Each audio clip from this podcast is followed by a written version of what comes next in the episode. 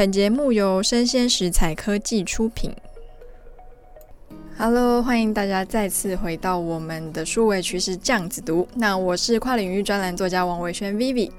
那我们在这个节目呢，将会不定期的推出这个系列，叫做“从新闻看企业转型”。那不外乎就是这几年大家应该很常听到数位转型、数位转型这样子的议题嘛。但其实数位转型它只是企业转型的一种形式。那我就会就是挑一些新闻里面讲到一些企业，我觉得它很有趣，然后它可能也是有经历过这样的转型，所以就是被我们选中跟大家分享。那我今天选的这个新闻呢，是呃在日本经济新闻的一则报道，它就有提到说，富士软片。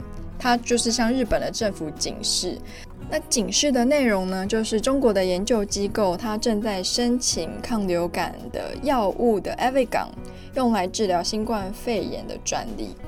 那富士软片就去做了一些调查，他发现说这项专利在中国的境内，在去年一月的时候就已经申请，然后在去年的三月通过审查。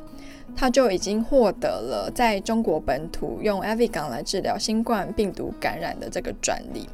那就在今年五月，就是中国的专利申请的这个触手就伸进了日本的本土。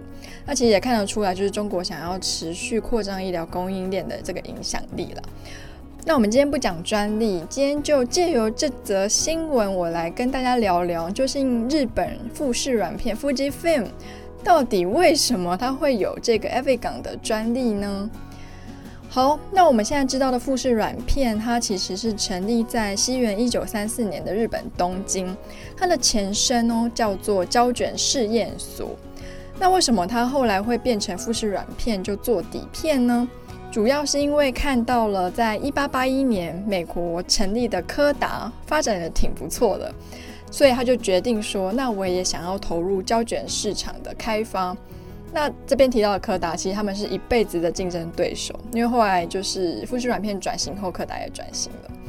那在一九六零年代啊，就是柯达在就是我们的底片业、胶片业来说，它是一个当之无愧的巨头。那这两间公司在当时的实力到底差多少呢？在柯达的销售量有四千亿日元的时候，富士软片的销售额它就只有两百七十亿元，两个是差了十五倍。可是富士软片其实也没有气馁，它就不停的研发，不停的研发。后来在一九七六年，富士软片它发明了所谓的高感度的彩色负片胶卷，那是在它的制程技术上，它首次超越了竞争对手柯达。在那之后，富士软片就平步青云的，它的出口率大大的提升，然后稳进了我们的世界市场。然后在二零零一年的时候，富士软片的全球销售额它第一次超越了柯达。但是当一个行业迎来巅峰的时候，就是往往很多危险也会潜伏在里面嘛。那为什么这样说呢？在富士软片创造这样子的产业巅峰的时候，刚好就恰逢了数位科技发展的初期。那很有趣的是，当时的执行长古森先生他就有预料到，他觉得就是数位内容制作一定会从印刷的领域延伸到相片，即便哦在那个时候，因为我说发展的很好嘛。软片的需求就是还在持续的扩大中，然后在那个时期，富士软片也推出了就是我们所谓的拍立得即可拍，非常的热卖。全盛时期，它的营业利益达到两千亿日元。照理来说啦，实在是不需要去担心，当时不管是从价格啊、感光度啊，或是解析度，都比不上我们类比底片的数位技术。但是古森这个总裁古森，他就是观察力非常的敏锐。他有发现说，哎，奇怪，以前我们要制作杂志的封面好了，其实非常的繁琐，可能要好几张照片挑一张。但是到数位时代，这些繁琐的步骤都会被化繁为简。有的时候，其实一张照片就能用电脑修到好。所以说，在二零零六年，富士软片它非常的果断的关闭了大部分的底片产线，投入了数位技术开发。那那时候开发出来的成品呢，就是数位相机。那不出这个总裁所料，在数位技术萌芽之后啊，全世界的彩色软片的市场每年是以二十 percent 到三十 percent 的速度下滑。在短短的十年间哦，底片的总需求量已经跌到只剩下原来的十分之一了。诶，那你就很好奇说，刚刚一直跟他拿他跟柯达比嘛？那这段时间柯达在干什么？那它的主要竞争者柯达这间一百三十年的老店，最后就是不敌这个底片业的萧条，然后又很不巧的碰上金融海啸。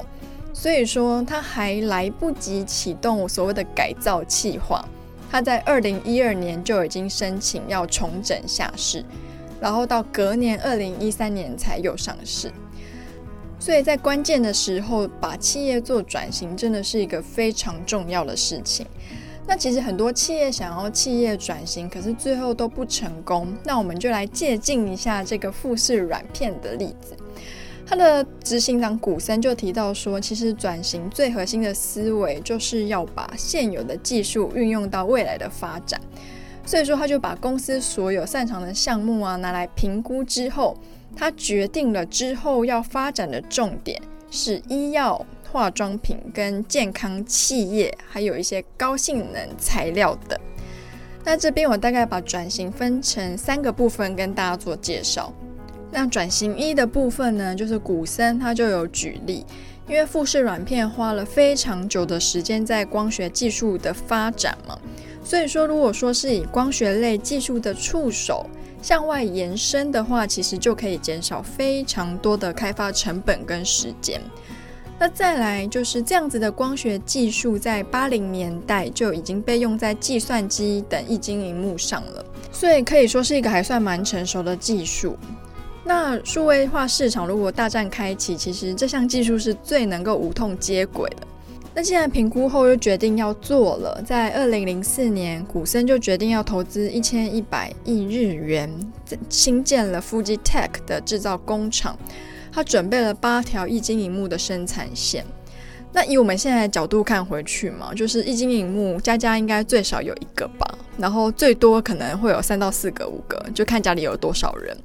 但是当时在荧幕的选择其实是有两种，就是液晶跟电浆。而富士软片它拥有的技术核心呢，主要是用来制作液晶荧幕的。所以说，古森最后决定要做液晶荧幕，到底是一场赌局呢，还是胜券在握的游戏呢？确实，除了自己的产业 DNA 好之外，做好公测是非常重要的。古森那个时候也是摇摆不定，就是要做决策嘛，因为他可能会影响到公司的十年、二十年，所以他就拜访了非常多显示器业界的一些用户。为什么是用户？因为有的时候制造商，制造商就是我要帮你代工做这些东西，他可能不会给你最好的 feedback。可是一个产品卖得好不好，主要还是用户端觉得好不好用嘛。所以说他收集了非常大量的情报，最后判断说好，我要做液晶萤幕。